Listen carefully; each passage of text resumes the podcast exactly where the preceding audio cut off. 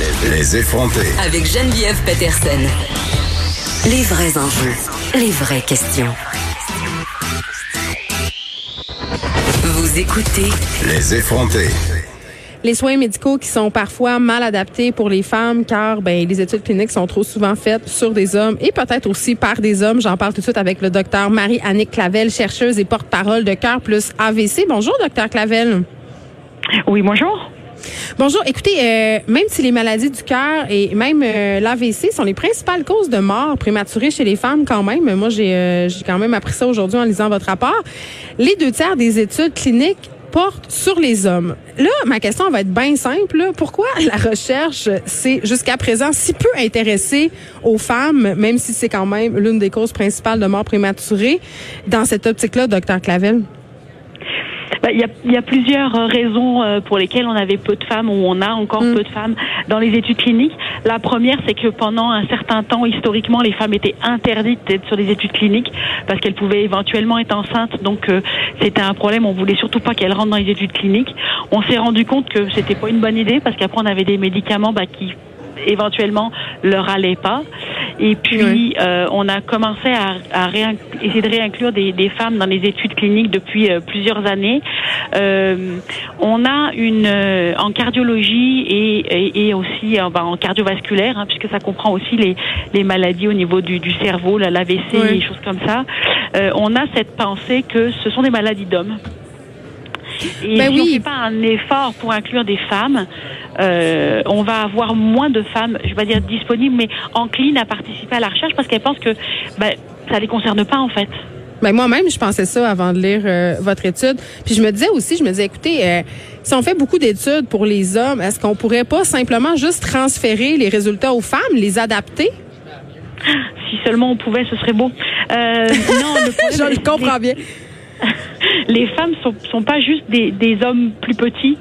Euh, biologiquement parlant, physiologiquement parlant, euh, nous sommes différentes euh, des hommes et le, le cœur et le cerveau des femmes est différent. Euh, ils vont réagir différemment au, au même stress et il y a ces différents facteurs de risque qui vont avoir des impacts euh, qui vont pas être les mêmes. On, on connaît des facteurs de risque traditionnels comme par exemple, on sait que la, de, de la, la cigarette est, est un, fa- est un facteur très mauvais pour les Chez les deux sexes. les maladies dans les deux sexes, ben, c'est Ouais. encore pire chez la femme. Ah oui? Oui, la, la cigarette a plus d'impact chez la femme que chez l'homme. Ça, c'est à cause des Pourquoi? différences biologiques au niveau cardiaque? Oui, vraisemblablement, mais on sait pas, on sait pas pourquoi. Il y a beaucoup de choses qu'on a, où on a remarqué ça.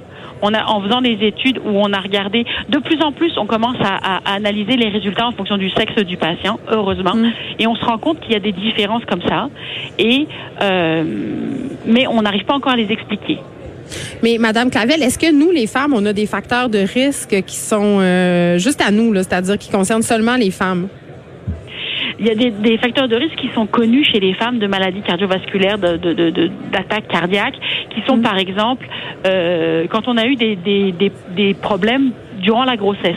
Par exemple, on va faire une hypertension de grossesse ou un diabète Ok. gestationnel. Généralement, on a notre enfant, tout va bien, on est suivi pendant la grossesse, puis on oublie ça.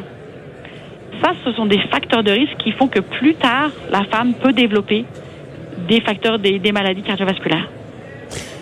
Là, euh, on a vu euh, toutes sortes d'histoires. Il y a des femmes, entre autres, euh, je pensais à cette femme de 25 ans qui a attendu quasiment un an avant d'avoir un diagnostic parce que chez les médecins, on semblait pas avoir justement, avoir été préoccupé par le fait que ça pourrait être des problèmes cardiaques.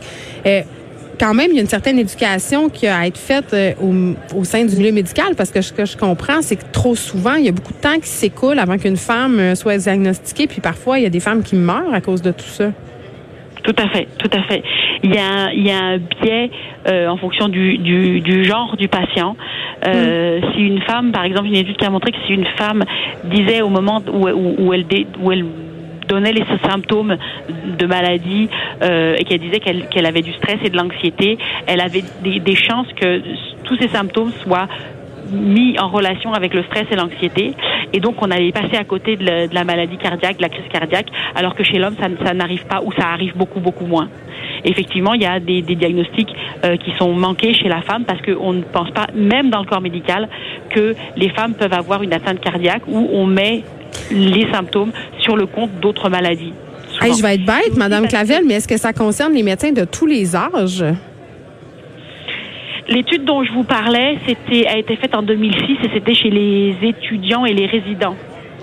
Donc c'est okay, fait que c'est pas des vieux médecins euh, qui ont des biais sexistes d'une autre époque là, c'est pas là qu'on est pantoute, même les jeunes en ont. Même les jeunes en ont moins, heureusement moins, beaucoup moins, mais euh, même les jeunes en ont, oui. OK. Là, vous travaillez sur un médicament qui cible la cause la plus fréquente de sténose aortique chez les femmes. C'est quoi cette maladie-là? Qu'est-ce que ça fait? Alors, la, sténose aortique, en fait, euh, c'est la, valve aortique, c'est une valve au niveau du cœur qui mm. euh, qui permet le passage du sang dans, dans un sens, en fait, l'expulsion du, du sang à l'extérieur du cœur et qui évite que le sang revienne vers le cœur. Le problème, c'est qu'avec le vieillissement et aussi avec certains facteurs de risque, cette valve, elle, va, elle va avoir tendance à s'épaissir, à se, à se calcifier, à se rigidifier. Depuis très longtemps, on connaît cette maladie depuis relativement longtemps, euh, on a toujours considéré que c'était de la calcification de la valve et que le, la, la, lésion primaire était la calcification. Récemment, on a démontré que euh, les femmes avaient moins de calcification que les hommes pour la même sévérité de maladie et qu'en fait, elles développaient un, une, une, autre, une autre lésion dans leur valve qui était en fait le dépôt de fibrose. Et on travaille sur un traitement qui serait capable de ralentir le, le dépôt de fibrose au niveau de la valve.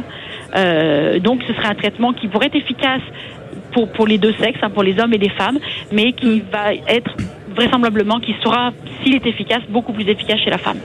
Ce que je comprends de notre discussion, euh, docteur Clavel, c'est qu'il ne faut pas hésiter en terminant à demander à notre médecin de passer des tests euh, cardiaques si jamais on a un doute oui, et puis il faut être, il faut être suivi, il faut que la, la, la pression soit soit vérifiée, il faut que le, le, tout ce qui est le bilan lipidique soit fait. Chez les femmes aussi, ce sont des facteurs de risque de maladie cardiovasculaire.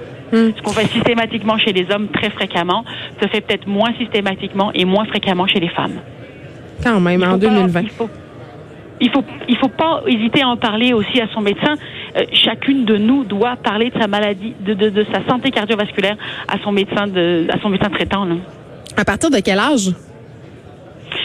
Euh, si on n'a pas de facteur de risque, on va dire, euh, si on n'a jamais eu de soucis, qu'on n'a pas de personne qui a des soucis dans la famille, on va dire peut-être à partir de 45 ans. Euh, si on a, il reste quelques années, ok. si, oui, mais si on a dans sa famille des parents qui ont fait des, de la maladie euh, cardiaque à un âge plutôt jeune, si on a des frères et sœurs qui ont de la maladie cardiovasculaire, il faut en parler beaucoup plus tôt.